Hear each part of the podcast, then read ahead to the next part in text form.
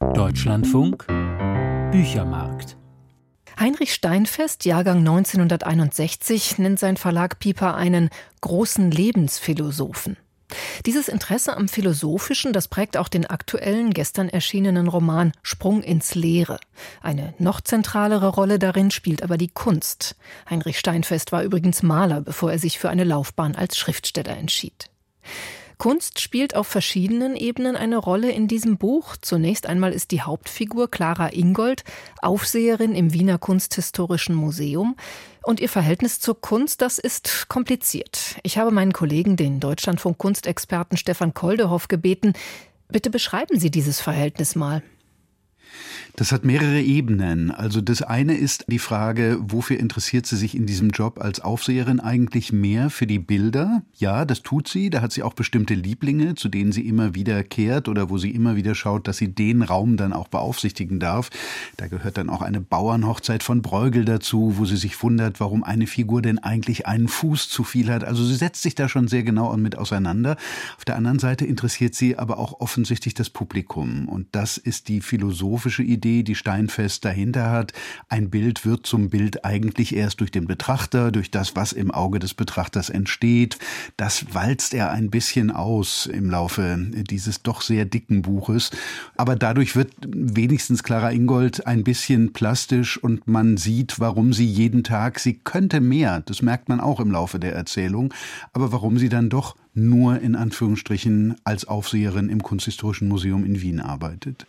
Die Geschichte kommt dann ins Rollen dadurch, dass Clara auf Kunstwerke ihrer Großmutter stößt, die sie gar nicht kennt, weil diese Großmutter Claras Mutter verließ 1957. Da war diese Mutter noch ein Kleinkind.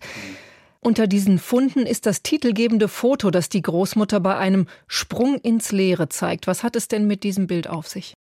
Diesen Sprung ins Leere gibt es tatsächlich. Den gibt es aber eben nicht von der Oma von Clara Ingold, der Protagonistin dieses Buches, sondern von einem ganz, ganz berühmten Künstler, von Yves Klein, der irgendwann mal in einem kleinen Ort nördlich von Paris, Fontenay-aux-Roses heißt der, tatsächlich von einem Balkon ins Leere gesprungen ist. Das ist ein ikonisches Foto der Kunstgeschichte, weil man da rein interpretiert, mit diesem Foto vereinigt Yves Klein die Kunst und das Leben. Er als Künstler springt in einer künstlerischen Geste mit breit ausgestreckten Armen von diesem Balkon oder Vorsprung. Es sieht so aus, als müsse er danach auf die Straße knallen. Vielleicht ist er aber auch weitergeflogen wie ein Ikarus. Also das ist ein ganz berühmtes Foto.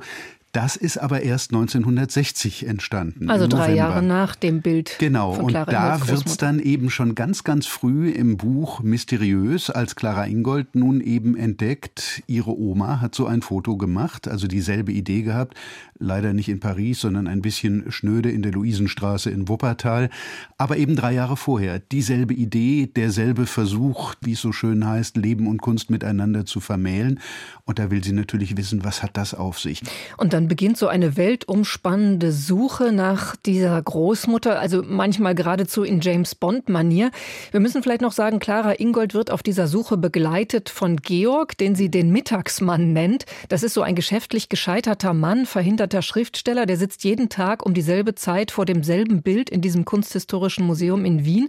Was ist jetzt wiederum sein Bezug zur Kunst und auch zu Clara? Wird auch nicht ganz klar. Ist eine Figur, die mir auch zu blass bleibt. Sie haben es gerade schon gesagt, diese Figur begleitet Clara Ingold letztlich auf ihrer Weltreise, die aus dieser Suche wird.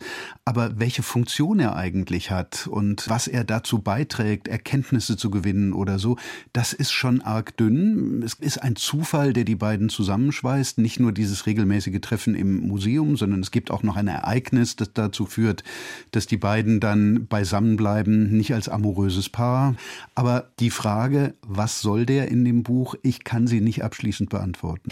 Diese Clara, sie betont ja immer wieder bei ihrer Recherche, gehe es ihr um Wahrheit, um Erkenntnis, also nicht nur um die Suche nach der Großmutter. Was meint sie denn eigentlich mit diesen großen Worten? Naja, letztlich mal erst tatsächlich diese biografische Erkenntnis. Was war da eigentlich? Warum ist die Großmutter verschwunden? Warum gab es eine kafkaeske Anordnung, eigentlich den ganzen Nachlass zu vernichten? Und letztlich ist das dann eben auch der Anlass für eine Art von Puzzlespiel. Also die Erkenntnis, die ist nicht schlagartig da, nach der Clara Ingold sucht. Die Frage, was ist da geschehen in meiner Familie? Vielleicht auch, warum interessiere ich mich so für Kunst? Meine Mutter offenbar gar nicht. Und es gibt dann irgendwann auf dieser Reise ein Fundstück, eine ganz merkwürdige Schatulle mit ganz merkwürdigem Inhalt, der irgendwie gar nicht zueinander zu passen scheint. Drei kleine Objekte und eine Aussparung offenbar für ein viertes. Und die Suche nach diesem vierten Objekt, die ist ganz, ganz wesentlich. Also die Erkenntnisse, die sie sucht, man könnte jetzt ja denken, es sind irgendwelche kunstphilosophischen Fragen, die sie hat. Ja, das blitzt immer mal wieder so ein bisschen auf, wenn sie später in Japan einen alten Künstler trifft und mit dem natürlich auch über Kunst spricht oder einen berühmten Regisseur, den es tatsächlich auch gibt. Aber eigentlich ist das Erkenntnis das, was wir alle wahrscheinlich wissen wollen, wer bin ich und warum bin ich. Jetzt wird das Buch ja als Kunstkrimi angekündigt und tatsächlich sind die Auslöser für diese James Bond-artige Suche nach diesem Objekt, was da vielleicht in der Schatulle fehlt, das hat ja durchaus ein bisschen so Krimi-Elemente. Hat Sie das denn beides überzeugt? Also sowohl, dass diese Kunst da als Auslöser für die Geschichte benutzt wird, als auch eben dieses Philosophieren über Kunst? Also die Grundidee, die finde ich eigentlich, wir wollen ja jetzt nicht verraten, welche das ist, was hinter all dem Fall. steckt, die finde ich eigentlich schon ganz reizvoll. Da hatte Herr Steinfest eine eine gute Idee.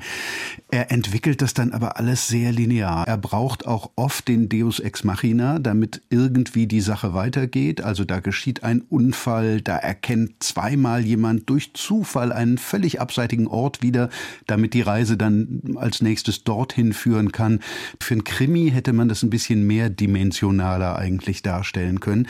Und was die philosophischen Erkenntnisse angeht, muss ich ganz ehrlich sagen, ja, es sind auch da ein paar schöne Gedanken dabei, aber wenn ich einen Satz lese wie die ganze Schöpfung Gottes wäre ohne betrachtendes Publikum völlig sinnlos und so ist es doch auch bei Bildern, dann finde ich das eigentlich relativ banal.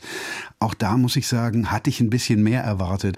Und ehrlich gesagt durch die ganzen Abschweifungen, ob er nun eine Flugreise beschreibt, ob er einen Sumo-Wettkampf in Japan beschreibt, ellenlang, was aber eigentlich zur Handlung überhaupt nichts beiträgt, also der Lektor hat, glaube ich, seinen Autor sehr lieb gehabt an der Stelle. Wäre ich der Lektor gewesen, ich glaube, das Buch wäre ungefähr ein Viertel dünner gewesen. So sind es 494 Seiten. Stefan Koldehoff über Sprung ins Leere von Heinrich Steinfest, Pieper Verlag.